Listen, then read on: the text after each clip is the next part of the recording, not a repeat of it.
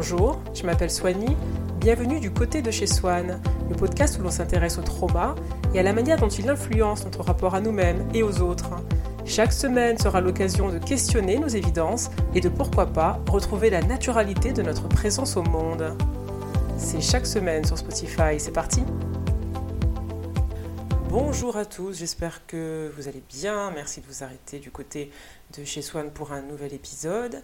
Vous avez été nombreux à écouter euh, l'épisode précédent sur les quatre stratégies de survie de Pete Walker et euh, je comprends l'intérêt hein, pour ces thématiques. Son livre CPTSD From Surviving to Thriving est réellement une pépite. Je comprends réellement que ce soit la Bible de nombreux psychologues américains, ils le citent tous. Pete Walker, c'est intéressant parce qu'au-delà d'être un psychologue avec un doctorat euh, en psychologie clinique, c'est aussi une personne qui a souffert de euh, CPTSD, syndrome complexe de stress post-traumatique, et euh, qui a consacré sa vie à trouver des solutions pour sortir de tous ces symptômes. Il a eu des parents narcissiques et il a essayé de soulager sa douleur en allant en Inde, en essayant tout un tas de techniques. Et au final, euh, c'est devenu donc un, psychologue, un nom euh, connu euh, sur la scène internationale pour son travail dédié au CPTSD. Et je trouve que sa contribution donc, au sujet du trauma de l'enfance et du syndrome complexe de stress post-traumatique est réellement extraordinaire. C'est la raison pour laquelle on va souvent revenir sur ce livre dans, cette, dans ce podcast. Et aujourd'hui, on va continuer à puiser dans ces ressources pour cet épisode qui s'intéresse au processus de guérison dans les faits. Euh, depuis le début de la saison 1, c'est vrai qu'on parle pas mal de la guérison, mais concrètement, c'est quoi guérir du trauma? Comment on le mesure réellement? À quoi on reconnaît qu'on guérit? C'est une question auxquelles on va tâcher de répondre aujourd'hui. La première interrogation qui me vient, moi, c'est pourquoi déjà il faut guérir du trauma? Si c'est la première fois que vous écoutez ce podcast, vous pouvez vous demander euh, bah, pourquoi le trauma n'est pas juste quelque chose du passé euh, dont on arrive à se détacher en utilisant la rationalité. pourquoi les manifestations du passé concernent encore le présent? Et pour ceux qui regardent euh, la série Dark sur Netflix, on voit l'idée qu'il n'y aurait pas réellement de séparation entre les espaces-temps. Le passé, le présent, le futur seraient superposés les uns sur les autres. En même temps, on pourrait retourner dans le passé pour modifier quelque chose qui impacte aujourd'hui notre présent. Et donc ça postule l'idée qu'il euh, y a un intérêt à alterner euh, différentes séquences temporelles pour résoudre certains nœuds. Alors même si ça reste de la fiction, je pense qu'en termes de trauma, c'est intéressant puisque la guérison du trauma utilise un petit peu les mêmes ressorts, elle invite à retourner dans le passé tout en restant dans le présent, de coller ces deux espaces-temps, parce que ce qui se passe lorsqu'on est traumatisé, c'est qu'on vit dans le passé tout en étant dans le corps du présent, avec un impact sur le futur. Donc il faut retourner sur les lieux du trauma pour résoudre un nœud psychique, émotionnel, affectif qui a été créé. Et quelle est l'importance du retour au passé dans la guérison du trauma? Et c'est euh, une introduction qui va nous permettre euh, ensuite de répondre aux questions qu'on a posées en propos liminaire. Eh bien, parce que lorsque le père ne remplit pas son rôle, de quoi manque l'enfant concrètement, nous dit Pete Walker?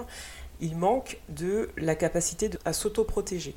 Ce que le père nourrit en tant que besoin affectif chez l'enfant, c'est la capacité à apprendre l'autoprotection. Le rôle de la mère est différent, elle apprend par sa chaleur et son implication l'autocompassion. Et donc lorsqu'il n'y a pas ces éléments, l'enfant est privé de ressources capitales pour son développement. Et donc vous voyez comment le passé et le présent s'intriguent, parce que si vous n'avez pas appris l'autocompassion, si vous n'avez pas appris l'autoprotection, eh bien il vous manque la maison, l'autocompassion, et la base de cette maison, l'autoprotection, selon Pete Walker. Et quand on parle d'autocompassion, on ne sait pas trop ce que ça veut dire, c'est vrai que c'est un petit peu vague, mais l'autocompassion, c'est l'énergie, c'est l'émotion avec laquelle on s'accueille lorsque l'on va mal lorsqu'on a eu nos besoins nourris, lorsque notre mère a joué le rôle et qu'on vit une, séquence compliquée, on est capable de revenir à soi avec de l'autocompassion. Ce que ne va pas être en mesure de faire une personne traumatisée, qui va non seulement vivre un moment difficile, mais faire preuve de la plus grande cruauté, dureté envers elle-même. Elle ne pourra pas s'accueillir avec chaleur, parce qu'elle n'a pas elle-même été accueillie avec chaleur dans l'enfance, dans ces moments-là. Et donc la guérison passe par le passé pour développer ses capacités d'autocompassion comme position de repli en cas de difficulté et d'autoprotection comme euh, suite logique, comme euh, effet collatéral de cette euh, autocompassion. Et vivre dans un monde où l'on ne détient aucun accès à ses ressources est, selon Pete Walker, complètement terrifiant. Et je pense que si vous êtes habitué de ce podcast et que vous avez vous-même un trauma derrière vous, vous savez exactement de quoi il parle. Et pour sortir de cette terreur, que faut-il faire? Il faut se reparenter se reparenter, c'est une étape clé de la guérison. Et donc là, vous pourriez me demander, mais qu'est-ce que c'est, qu'est-ce que ça veut dire, qu'est-ce, que, qu'est-ce qu'il y a derrière l'action de se reparenter? Eh bien, il y a l'acceptation de son enfant intérieur à toutes ses étapes mentales, émotionnelles et physiques, nous dit Pete Walker. C'est comprendre que cet amour inconditionnel est réellement un droit de naissance. Ce n'est pas un gadget, ce n'est pas une faveur, ce n'est pas euh, un service que l'on rend à certains enfants chanceux, c'est un droit de naissance, cette sécurité affective. Elle nous était due. Et pourquoi on parle de trauma lorsque les choses ne se passent pas de cette manière? Eh bien, parce que lorsque cet amour inconditionnel n'est pas donné, la blessure qui est infligée par les parents à l'enfant, volontairement ou involontairement, ne peut pas être totalement réparée. C'est aussi grave que cela. Entre 0 et 2 ans, nous dit Pete Walker, l'amour inconditionnel est sine qua non. Durant ces deux années, si l'enfant doute de l'accès à l'amour de ses parents, ça le marque à vie.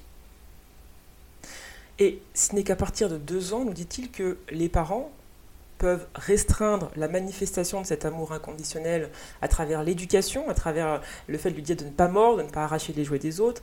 L'expression de cet amour inconditionnel se nuance graduellement euh, pour qu'il puisse apprendre que les autres aussi ont des besoins et donc apprendre à tempérer euh, son besoin d'autogratification immédiate. Mais pour sa santé, il doit avoir deux ans de cet amour inconditionnel avec zéro place pour le doute, nous dit le psychologue avoir le droit à cet amour total, narcissique et complètement sain. C'est d'ailleurs ce que Freud appelle sa majesté le bébé. Donc c'est un narcissisme qui est prévu, qui est sain à ce moment-là, et puis ensuite il est important que des limites soient posées après cette période, sinon ça dégénère en vrai trouble narcissique chez l'adulte. Et a contrario, si trop de limites sont posées trop tôt à l'expression de cet amour, eh bien la matrice du trauma commence à se former dès cet âge. Et donc Pete Walker nous dit qu'il faut introduire des limites graduelles, douces, pour que, une fois adolescent, l'individu soit capable de se dire que oui, j'ai des besoins, mais les autres ont aussi. Et c'est clé parce que ce qu'il comprend adolescent, c'est que la réciprocité est cruciale à l'éclosion d'une intimité. Vous voyez toutes les ficelles dans les coulisses de ce qui se passe pendant l'enfance et de comment ça impacte notre capacité à faire corps avec les autres. Donc on a déjà expliqué dans le premier épisode de la saison 1 pourquoi il ne faut pas laisser euh, pleurer un bébé sous prétexte de l'éduquer. Si vous ne l'avez pas écouté, je vous le recommande. On explique comment on en est venu au behaviorisme et comment tout cela est né et quel impact ça a sur la biologie, la chimie, le développement du cognitif du bébé. Et on se base sur le livre Mother Hunger euh, d'une psychologue américaine à nouveau. Et ce qui me fait mal, moi, dans tout ce qu'on est en train de décrire, c'est qu'ensuite, ces adultes qui vont développer de l'anxiété, de l'évitement, de l'insécurité affective, vont se reprocher à eux-mêmes de ne pas être normaux, d'être plus dépendants, plus complexes, plus intenses. Alors qu'on voit dans la description de, ces psychologues que finalement on leur a jamais laissé le choix.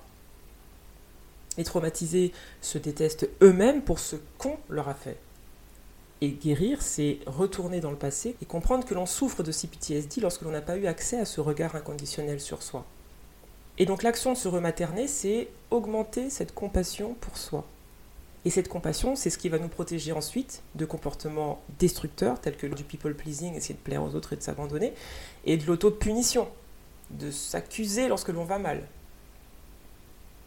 Remplacer l'autopunition par la patience et l'encouragement, par exemple, qui sont beaucoup plus efficaces que l'auto-rejet, et apprendre à créer un lieu sûr à l'intérieur de nous-mêmes, où notre enfant intérieur est le bienvenu en toutes circonstances. Cette tendresse envers cet enfant intérieur va se manifester par une chaleur, une acceptation, une protection de ses émotions, de ses rémanences du passé. Et l'adulte devient une safe place et va dire des choses à cette sous-personnalité du moi qu'est l'enfant intérieur que ses parents ne lui auraient jamais dites, par exemple. Et ce que Pete Walker nous dit, c'est que ces pensées, ces phrases, ces affirmations sont aussi puissantes que des batteries électriques. C'est pas anodin pour le cerveau d'avoir des affirmations et de parler à son enfant intérieur. Et il donne des exemples d'affirmations que l'on peut utiliser lorsqu'on a un flashback. Et tout cela participe de la guérison. C'est un procédé, c'est pas, on n'est pas guéri une fois pour toutes. On a un trigger, on traite le trigger, et ensuite on a à nouveau une nouvelle activation, un flashback émotionnel, comme il dit. face auxquels on a développé des stratégies, euh, des euh, modes opératoires pour euh, revenir à un état d'équilibre intérieur plus facilement. Et dans cet arsenal d'outils, il propose les affirmations, et je vais vous en citer quelques-unes. Et on sait qu'on guérit lorsqu'on est capable de lire ces affirmations à son enfant intérieur en cas d'activation, de trigger ou de flashback émotionnel. Donc, on peut dire à son enfant intérieur, je suis réellement contente, content que tu sois né. Parfois, personne n'a jamais dit ça à cet enfant, on lui a fait ressentir une telle chose. Tu es une belle personne. J'aime qui tu es. Et je fais de mon mieux pour être toujours de ton côté. Tu peux me parler de ce qui te blesse. Tu n'as pas besoin d'être parfait, parfaite pour obtenir mon amour inconditionnel et ma protection. Toutes tes émotions sont OK pour moi. Je suis toujours contente, content de te voir. Je ne te laisserai pas te faire du mal ou faire du mal aux autres lorsque tu es activé. Tu as le droit de savoir ce dont tu as besoin et de demander de l'aide. Tu as le droit d'avoir tes propres préférences, tes propres intérêts, tes valeurs et de choisir tes amis. Tu n'as pas à aimer tout le monde. Tu as le droit de te sentir confus, confuse, et de ne pas avoir toutes les réponses. Je suis réellement fier de toi. Si vous êtes dans un processus de méditation, de respiration, et votre système nerveux est apaisé, vous arrivez à dire ces phrases, à haute voix par exemple, selon le docteur Pete Walker, il y a un véritable effet chimique sur votre cerveau qui contribue au processus de guérison. Donc se rematerner, c'est guérir la blessure de négligence, et tout ce que vous allez faire qui va à rebours de cet abandon de soi prend le relais de ce que votre mère n'a pas accompli. Donc c'est possible, l'action de se rematerner est possible. Et puis se repaterner, c'est guérir de la blessure qui nous retire la capacité à nous autoprotéger, de l'abus parental notamment. Ne pas avoir été capable d'empêcher ce qui s'est passé a créé un trauma, parce que le cerveau a été neurologiquement affecté par cette impuissance. Le trauma, on le répète, est une altération cérébrale, pas juste un ressenti. Et donc, guérir de cette absence d'apport nourricier du père passe par le fait de construire une assertivité et de l'autoprotection. Parce que l'autoprotection, c'est ça, c'est se défendre, c'est s'affirmer. C'est dire non, c'est mettre une limite. C'est ce qu'on apprend tout cela lorsque l'on a eu un apport nourricier paternel satisfaisant. Prendre position pour l'adulte, s'entraîner à prendre la parole. Et comme le passé a un lien avec le présent, ce que Pete Walker a mis en place, c'est un exercice qui s'appelle la machine à remonter le temps. C'est une opération de, sauvetage imaginaire où ces patients sont euh, placés dans un souvenir du passé, où ils vont avoir l'occasion de corriger l'impuissance de cette expérience. Et dans cet exercice, l'adulte dit à l'enfant, si je pouvais retourner dans le passé, j'appellerais la police. Je l'empêcherais, je les empêcherais de te faire du mal. Je mettrais du scotch sur leur bouche pour qu'ils ne puissent pas crier. Il va jusqu'à dire, euh, je cite, je leur mettrai un sac sur la tête pour qu'ils ne puissent pas te regarder avec ce regard-là. Donc on est dans l'imagination, bien évidemment. Ou encore, je les enverrai au lit sans dessert. Je ferai tout ce que tu veux te protéger. Et ce que cet exercice fait, c'est qu'il offre une, libération de cette peur, de cette honte, qui viennent du fait d'être resté figé dans des situations d'injustice sans pouvoir imaginer d'autres issues. Et donc parfois ça amuse son enfant intérieur lorsqu'il fait à lui-même, parce qu'il imagine tous ces scénarios, ça lui fait du bien. Il dit à son enfant intérieur, je les dénoncerai aux services sociaux, ils iraient en thérapie forcée pour apprendre les rudiments de la parentalité. Et ce qui se passe, c'est que réunir l'enfant intérieur et l'adulte dans le même espace-temps, bah, ça permet à l'adulte de devenir un allié objectif de cet enfant dans le passé et d'apporter une protection à cette sous-personnalité du moi avec des effets euh, extrêmement bénéfiques parce que qu'est-ce qui se passe quand on guérit notre enfant intérieur? Eh bien, on accède à ce qu'il renferme au-dessous de la blessure, donc la vitalité, la spontanéité, la capacité à avoir du fun et puis la créativité. Donc la guérison, c'est l'action de se reparenter, mais c'est aussi l'action d'être reparenté. Ce n'est pas un travail solitaire. Cela inclut un travail personnel, oui, mais pas seulement. Se réconcilier avec l'altérité est également preuve que l'on guérit. C'est un équilibre entre nous et les autres. Si dans notre processus il n'y a personne et qu'on est tout seul à guérir, il y a encore des actions correctives à apporter. Et donc les autres, les alliés objectifs, en dehors de notre adulte, ce sont les psychologues, les groupes de soutien, les amis et la famille lorsque c'est possible. Ce sont des relations qui sont là pour nous encourager, nous humaniser, nous nourrir, nous apaiser, nous placer en équilibre. Donc un des signes que l'on guérit, c'est que l'on retrouve progressivement le goût de l'autre, le goût des autres. En dehors de toute dissociation. Ce n'est pas les autres avec le masque, c'est les autres en tant que nous-mêmes. Et donc ce sont des relations qui sont le lieu de l'apprentissage de la vulnérabilité, vulnérabilité qui est un mot clé de la guérison.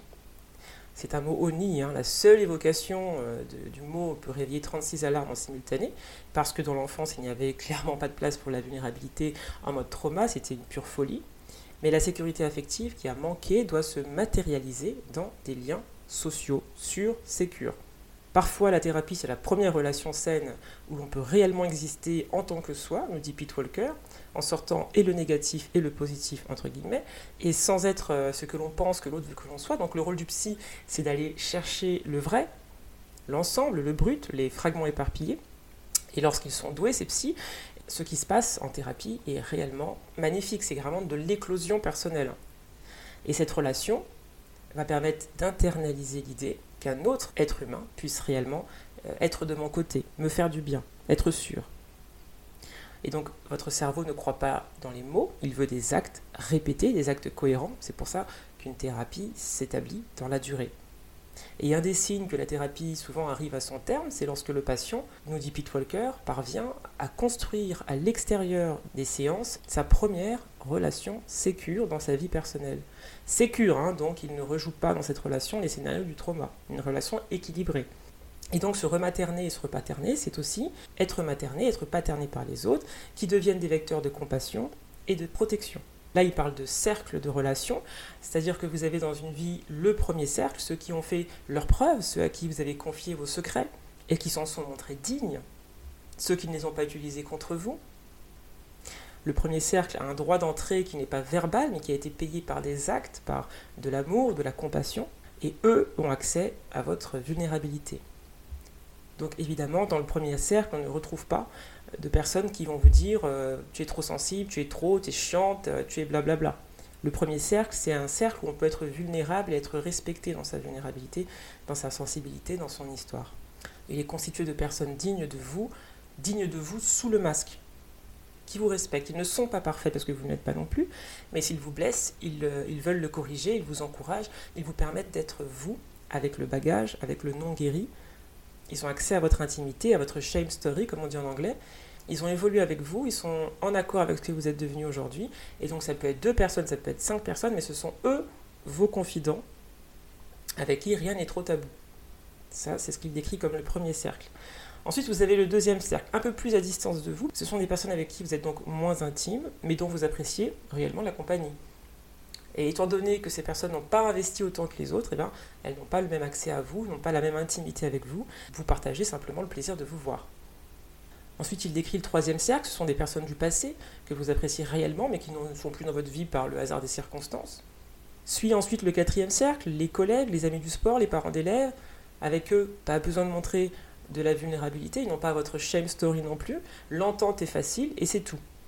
Les conversations restent donc à ce niveau. Et donc ensuite, je pense que les personnes peuvent passer du quatrième au premier cercle, mais que ça se fait avec le temps, euh, euh, en ayant prouvé qu'on était digne de confiance et que c'est pas automatique, c'est pas un don, c'est pas un cadeau. Et puis le dernier cercle, ce sont les inconnus que vous croisez dans la rue. Et si vous êtes comme moi, vous avez manqué de limites par le passé, vous avez tenté de créer une espèce de fusion intime avec euh, les collègues, avec des connaissances. Et maintenant que je suis de l'autre côté de ces tendances comportementales grâce à la thérapie, je ne ressens plus le besoin de créer ce lien profond avec euh, quiconque, euh, de partager mon histoire avec euh, un inconnu. Et je n'ai plus besoin de retenir leur attention comme je devais le faire avec ma mère, le peu de fois où elle était disponible et que son attention était sur on. Donc j'apprends à dépenser différemment mon énergie. D'ailleurs, Pete Walker prescrit pour le profil 4 traumatique, donc la docilité, ceux qui ont tendance à surécouter, de drastiquement réduire ce temps d'écoute. Parce que dans ce temps d'écoute, il y a une déconnexion de ses propres signaux internes qui nous disent euh, je suis lassé, je suis fatigué, je vais arrêter la conversation. Ce que Pete Walker prône, c'est une forme d'indépendance, évidemment, mais en équilibre, qui est couplée à une dépendance saine aux autres. Et plus vous vous respectez, plus vous rencontrez des personnes qui vous respectent et vice-versa. Donc, certains sont tellement traumatisés que forcément ce mouvement vers l'autre est compromis. Et ce qu'il recommande, c'est d'abord la thérapie, lire des livres, revenir dans son centre, retrouver le calme intérieur, savoir discerner nos préférences, nos envies, notre identité, avant de se lancer dans ce euh, rapport à l'altérité. Et tout cela, c'est OK. Et donc, quels sont les signes concrets que l'on guérit? Eh bien, Pete Walker nous dit que la guérison n'est jamais une succession d'avancées euh, tout azimut, hein, bien évidemment, mais parmi les signes, on a une réduction des flashbacks émotionnels ou triggers. Ces flashbacks réduisent en intensité, en durée, en récurrence. On a aussi une perte de contrôle sur nous de la voix critique, le rejet du perfectionnisme brutal de notre voix critique. Donc on arrête de se persécuter euh, d'avoir fait des choses que tout le monde fait. Et puis il y a un accroissement graduel de notre capacité à nous détendre, à ne plus surréagir avec le temps. On réagit moins à certains triggers. Également une capacité à utiliser les quatre stratégies de survie de manière moins destructive, parce qu'elles peuvent également apporter une réponse saine à une situation donnée. Autrement dit, vous savez, les quatre stratégies, donc lutte, fuite, immobilité et docilité extrême, qu'on fait à l'épisode précédent, peuvent être utilisées sainement. Ce sont des stratégies qui ont un intérêt.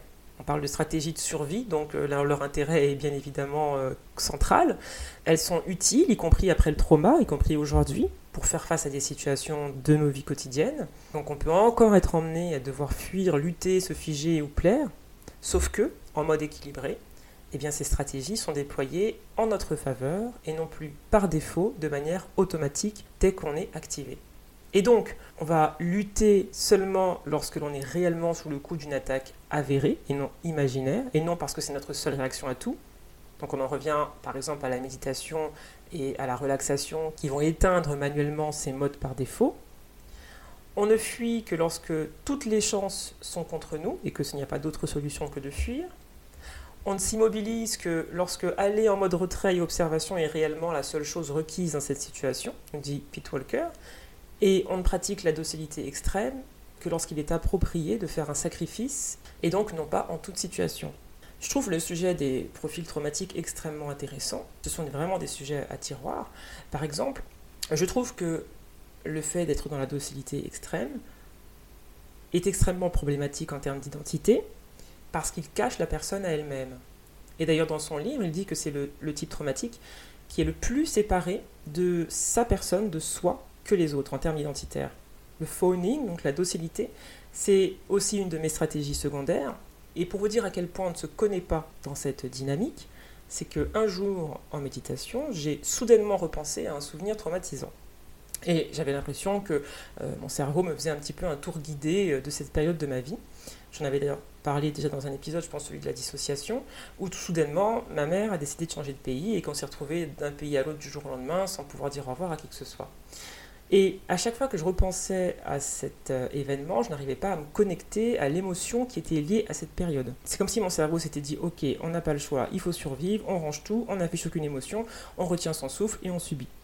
Sauf que dans cette méditation, j'ai pu décongeler les émotions qui n'avaient pas pu être ressenties à l'époque parce que j'étais en mode survie. Et donc j'ai pu m'apparaître à moi-même pour ce que j'avais réellement été à cette période, une enfant en colère, la colère a bel et bien été ressentie, même si elle a été aussitôt ensevelie.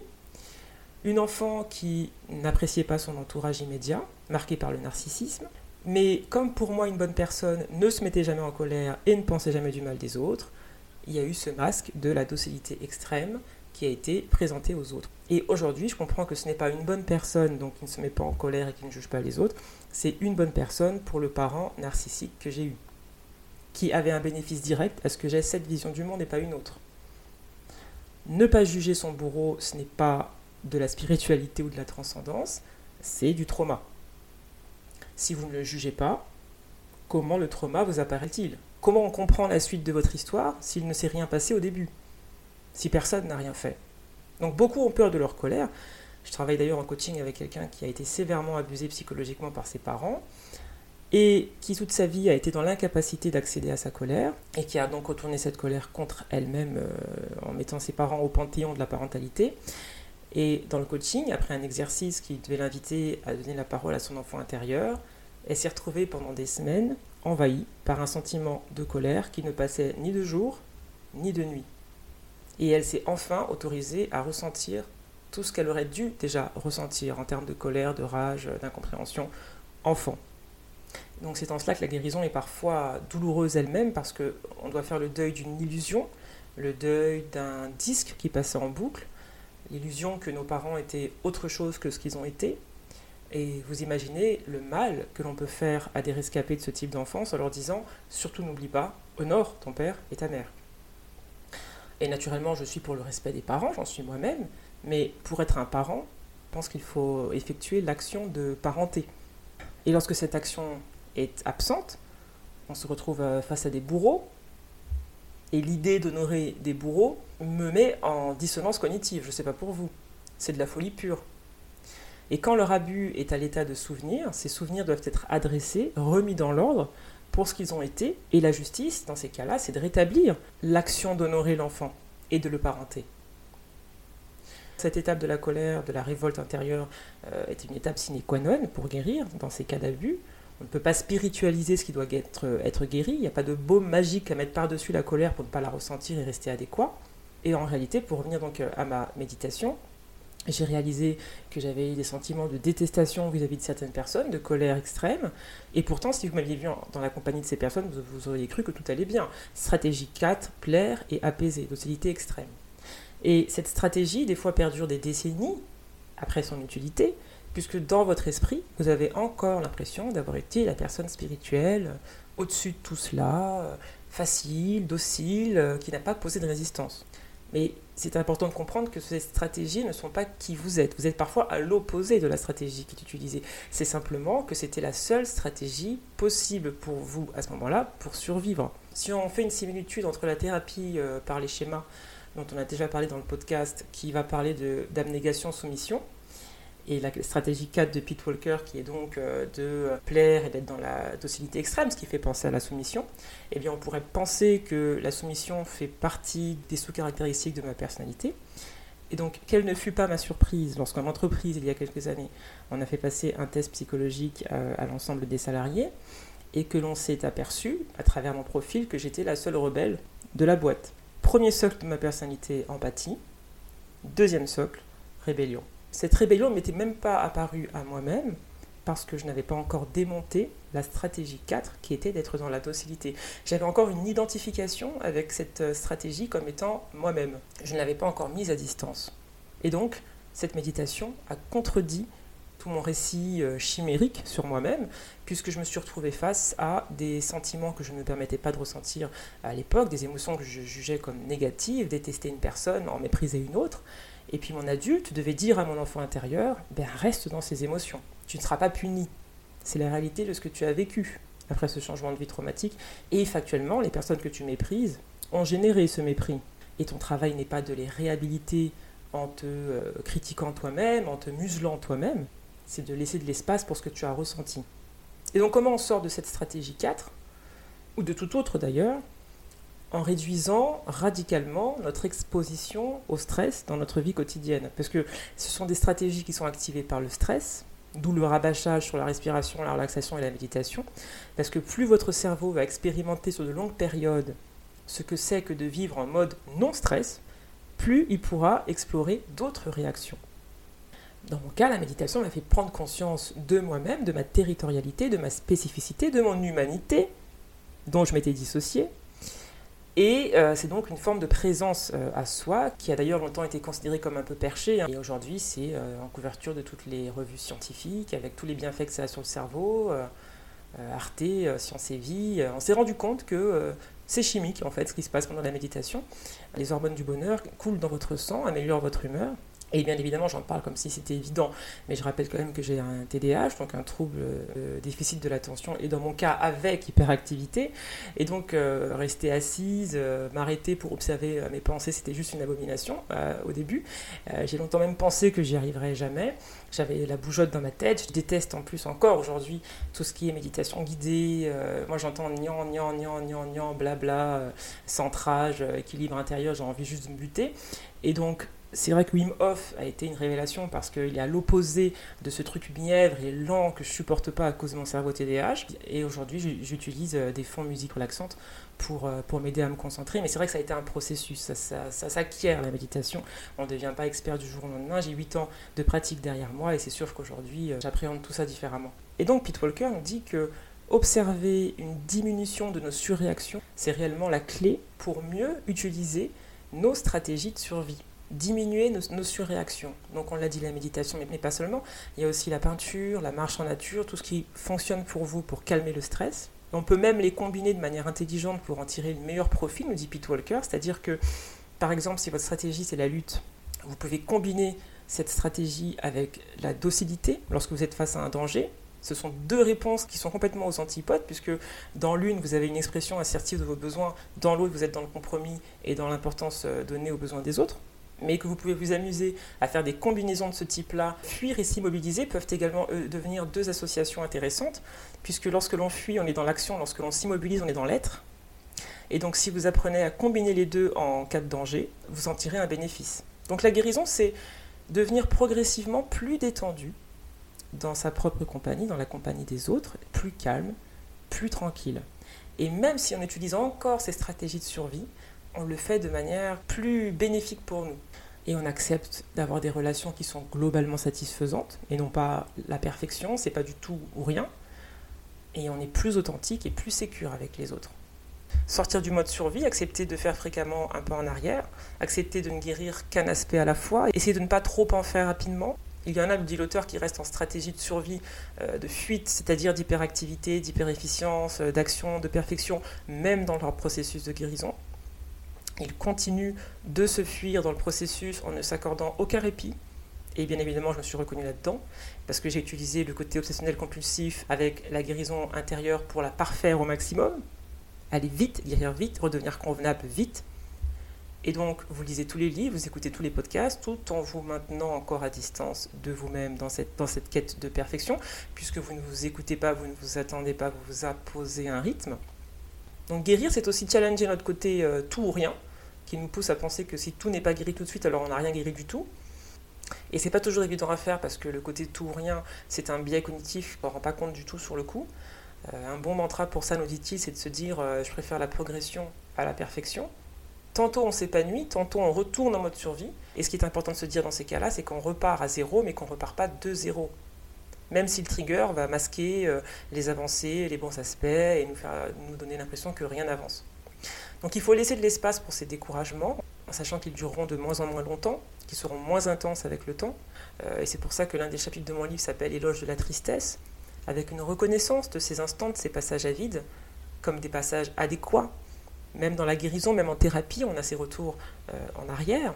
Et pour lui, ces moments d'apparente régression doivent être le moyen d'apprendre l'acceptation de soi lorsque tout va mal. Parce que souvent, les traumatisés, ils ont été jugés euh, inacceptables, hein, d'où leur trauma, trop sensible, pas assez fort, etc. Et s'autoriser l'idée d'être acceptable, même sans la carapace de la perfection et de l'action, c'est aussi ça, guérir. Là, guérir à cet endroit-là, dans la fragilité qui n'a jamais pu être honorée auparavant.